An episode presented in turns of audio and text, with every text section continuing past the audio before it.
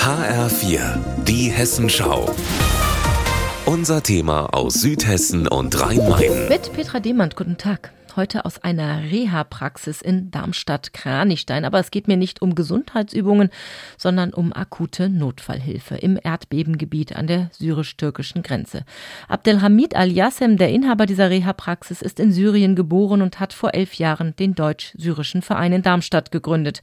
Eigentlich um die Demokratiebewegung in Syrien zu unterstützen. Jetzt geht es oft ums nackte Überleben. Dieses Leiden ist es unvorstellbar. Ich habe ein Video bekommen, wo ein Junge, acht Jahre alt, seine Mutter und seine Schwester verloren hat und der Vater ist vermisst. Äh, man kann wirklich als Mensch nicht vorstellen, was die Leute dort leiden. Die Berichte aus Djinderis oder auch Samada im Nordwesten von Syrien bekommt Abdelhamid Al-Yassem von dem Vorortteam des Vereins.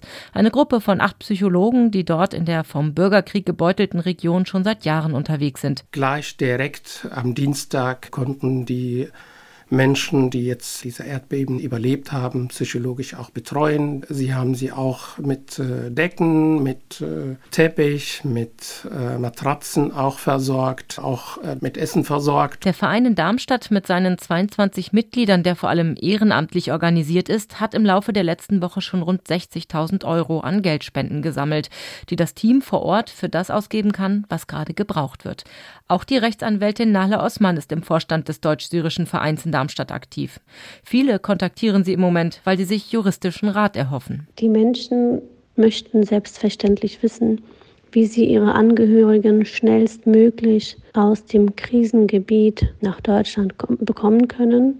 Und das ist ein sehr großes Problem, weil die Botschaft zum Beispiel in Beirut schon vor dem Erdbeben komplett überlastet war.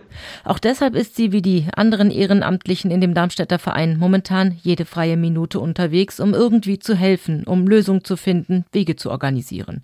Wenige Stunden nach dem Treffen in der Reha-Praxis ruft mich Abdelhamid Al-Yassem an. Ich habe Ihnen doch von dem Achtjährigen erzählt, der Mutter und Schwester verloren hat, ruft er. Sie haben den Vater gefunden, er ist wohl auf. Und wieder bricht die Stimme des kräftigen Mannes. Petra Demand aus Darmstadt-Kranichstein.